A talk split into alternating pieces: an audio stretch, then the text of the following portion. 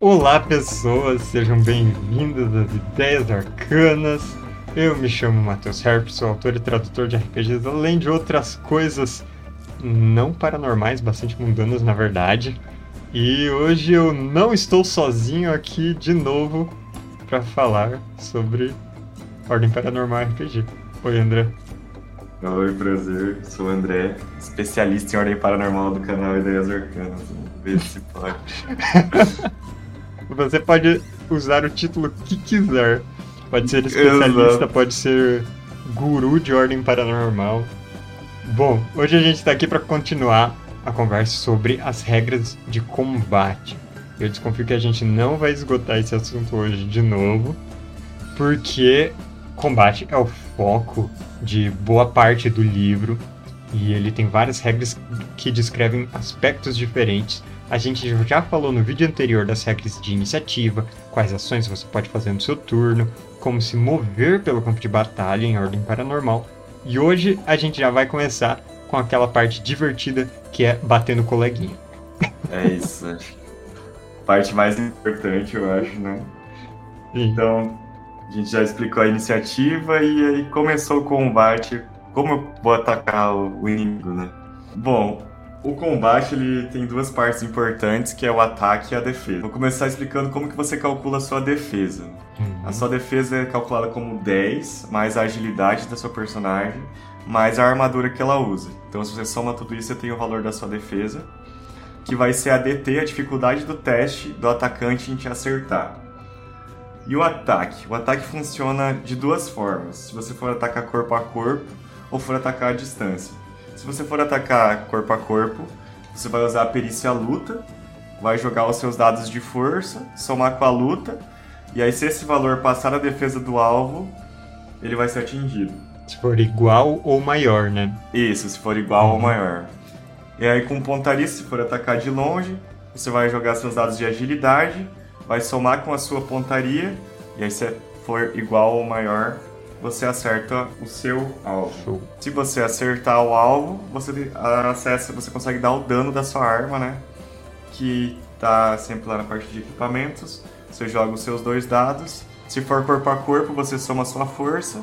Se for uma arma à distância, é só o dano da, da arma, né? Uhum. Pode ter tirado um acerto crítico, né? Que ele é calculado pela sua margem de ameaça. Que as armas, elas têm, por exemplo, o que é essa margem de ameaça? Eu gosto Se você tirar 19. Eu gosto também.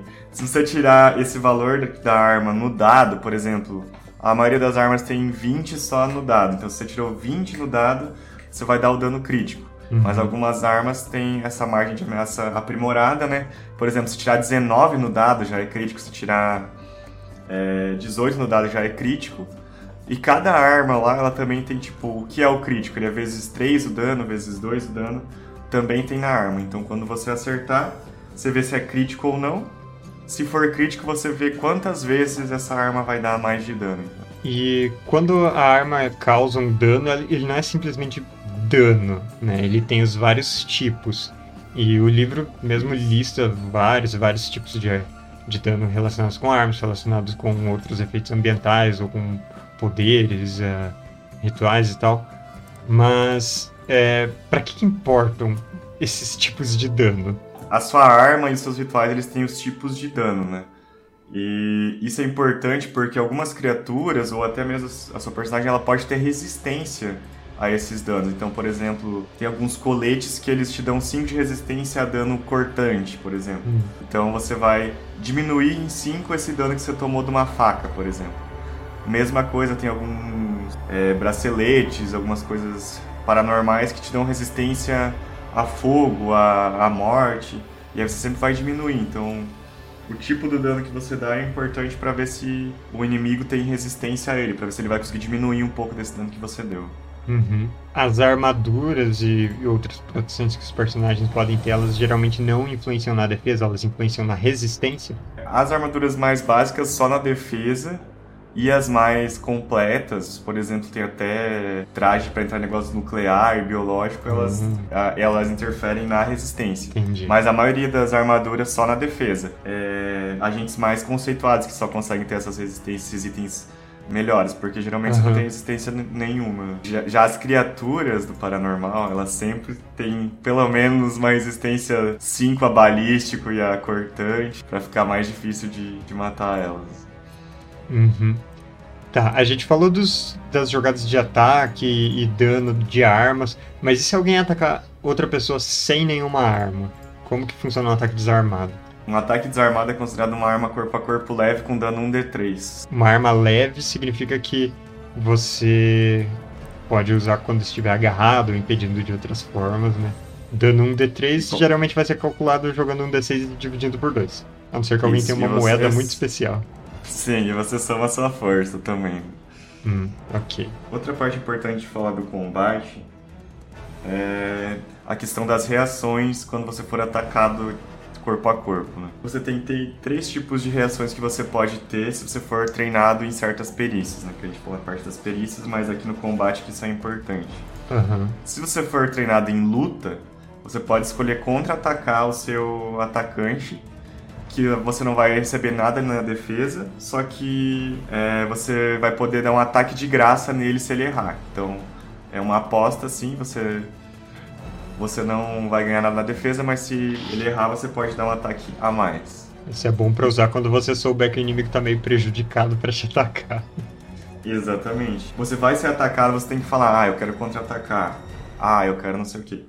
As uhum. outras duas são, se você for treinado em fortitude, você vai poder bloquear o, o ataque, que basicamente você diminui sua fortitude no dano. Você não ganha nada na, na defesa, mas você diminui seu valor de fortitude no dano. Então, se você tem 5 de fortitude, tomou um dano de 10, você vai tomar só 5 de dano. Então, é, é bom para você bloquear ataques de dano menor ou que você sabe que vai ser acertado, então é melhor você bloquear, né? Sim. E por fim, se você for treinado em reflexos, você vai poder esquivar do, do ataque. Que basicamente você ganha seus reflexos na defesa. Então, se a defesa for 10, se você falar, ah, eu vou esquivar, você ganha 15 de defesa se seu reflexo for 5. Então, para você não tomar nenhum dano mesmo, se você quiser esquivar. E essas reações, elas são limitadas a uma por rodada, né? Então, se tiver múltiplos inimigos te atacando, você vai poder contra-atacar, esquivar ou resistir, né, ou bloquear o ataque de um deles só. Outra parte legal para falar é das manobras de combate, né? Que é. São as coisas, são as coisas que você quer fazer mais criativas e tal, né? Isso é muito legal porque se você nunca conferir essas manobras de combate, o combate vai se resumir a tipo, tá, eu sempre vou bater? É só isso? Não, tem muito mais coisa para fazer. Exatamente, fica bem repetitivo. É, então, é, as manobras são tudo que você pode imaginar assim: agarrar o alvo, derrubar, desarmar, empurrar. E todas elas são feitas com um teste de luta seu contra o teste de luta do seu inimigo. Então, uhum. vocês fazem o teste de luta, quem dá maior consegue fazer a ação que está se propondo. Em algumas delas específicas, se você passar de 5 você ganhou de 5 do seu oponente, você pode, tipo, jogar a arma um pouco mais longe, e jogar no chão e empurrar um pouco para trás. Uhum. Tem algum, alguns bônus, assim. É um efeito a mais, além de simplesmente vencer, né? Isso, exato. E você também pode, tipo, fintar sem usar luta. Você pode tentar enganar o seu inimigo com enganação, que você não usaria luta. Ou você pode preparar uma ação pro seu próximo turno também essas, esse conjunto de ações alternativas, além de simplesmente atacar o alvo, eles vão abrir todo um leque de possibilidades de estratégia para os personagens, porque é, em um combate em que os inimigos ainda não chegaram onde você está, você pode preparar sua ação para quando eles chegarem. Uh, ou se esquivar para quando eles chegarem, você simplesmente se defender melhor. Se você tiver um inimigo que é muito complicado de você atingir, você pode receber uma pequena vantagem se em um turno você fintar, no outro você atacar. É, se tiver um aliado que é mais efetivo, você pode atrapalhar o inimigo derrubando ele, agarrando ele. Se você estiver contra alguns inimigos, desarmar vai ser uma ótima pedida, contra outros inimigos não vai funcionar tão bem. Assim por diante. É, se você for, por exemplo, um combatente de, da, da linha de frente, você não vai dar muito dano. Mas talvez se você derrubar o inimigo é, e você conseguir derrubar ele, todos os seus amigos vão ter, tipo, mais 5 no ataque contra ele derrubado e ele vai ter menos dois dados para atacar se ele tiver derrubado. Então é muito importante você usar essas manobras de combate no, durante. Isso.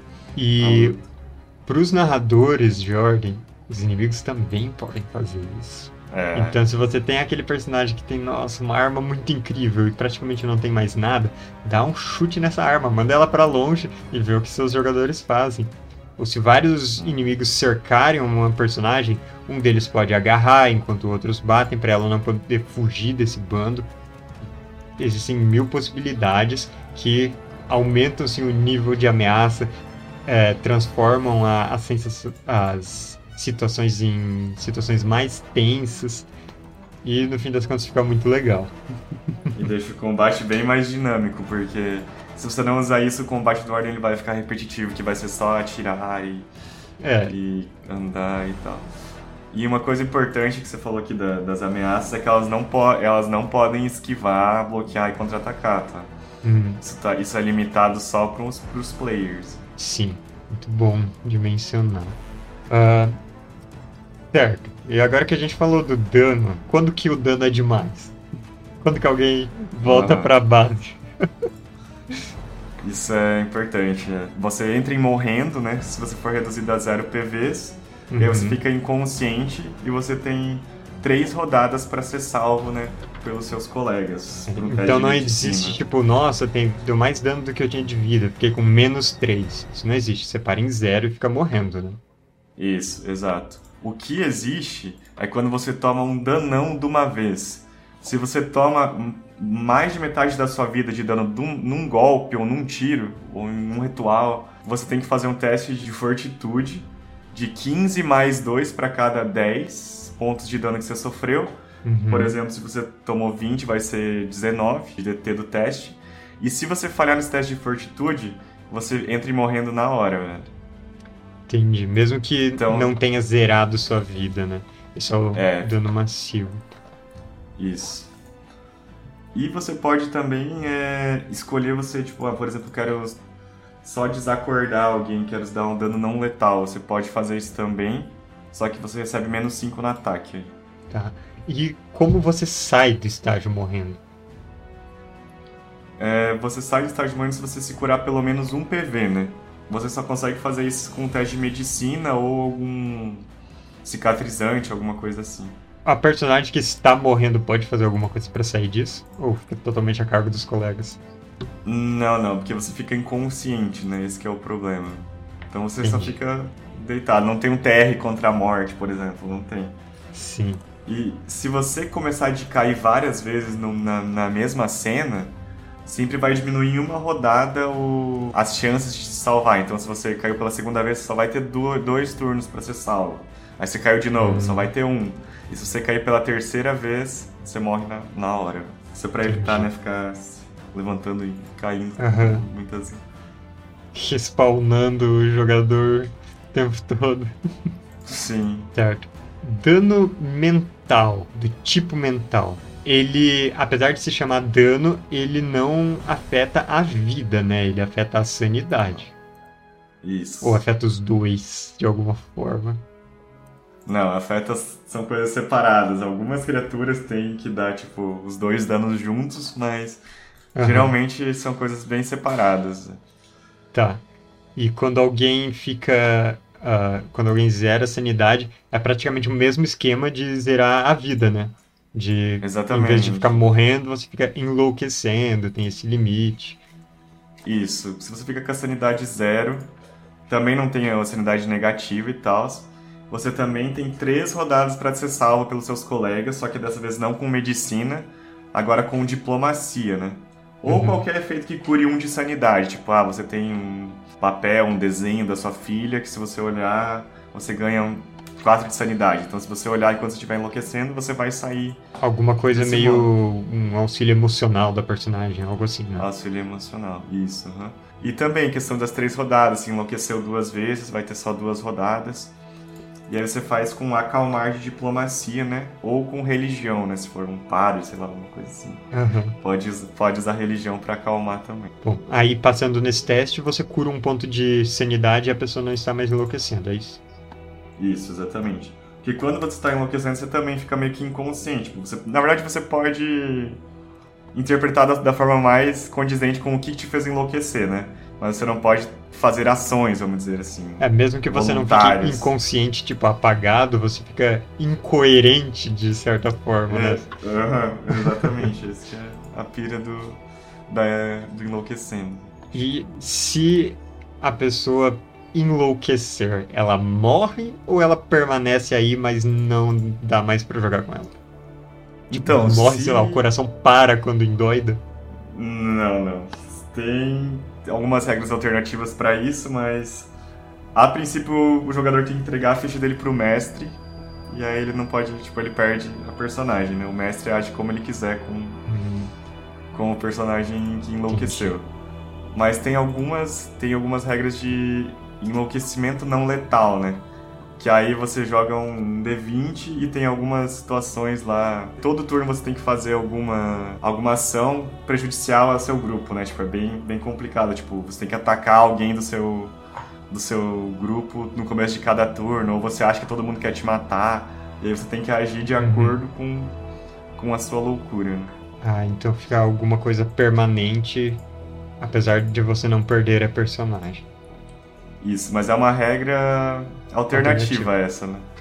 É, você pode, tipo, aqui tem cinco negócios, né? Tipo, a culpa é toda sua, euforia catatônica, alucinações, são coisas bem prejudiciais ao grupo, amnésia, descontrole. Então, tipo, se zerar a tua sanidade e você enlouquecer, praticamente você acabou para você a, a tua personagem.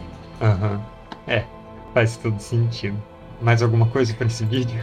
É, só falar que, tipo, a princípio você não consegue curar essa sua insanidade, né? A única forma é se você, tipo, ficar internado num hospício, tipo, por anos, então, tipo, não é uma coisa que dá para tirar a insanidade da, da pessoa. Uhum, entendi. Então, esse foi nosso vídeo explicando, em termos gerais, o combate. E agora eu quero que as pessoas que assistirem digam o que vocês querem ver em seguida qual é o próximo aspecto do Ordem Paranormal RPG que vocês querem ver. Uh, tem várias coisas para falar, parte dos rituais, parte dos equipamentos, de outros. E, bom, a gente está aqui sempre vendo o que vocês mandam nos comentários. Se vocês ainda não conferindo. Não. Eu já não sei mais falar depois de gravar dois vídeos. Se vocês não conferiram ainda os outros vídeos dessa série, confiram a playlist, se inscrevam nas Ideias Arcanas. Se gostaram bastante desse vídeo querem apoiar a produção de vídeos aqui no canal, vão no link da descrição, onde tem o Apoia-se das Ideias Arcanas, que vocês ainda podem jogar RPGs, onde eu estou narrando de vez em quando. Todo mês tem sessão e vocês incentivam a produzir cada vez mais vídeos e vídeos melhores aqui no canal. Por hoje é só. Então, até mais e obrigado pelos peixes.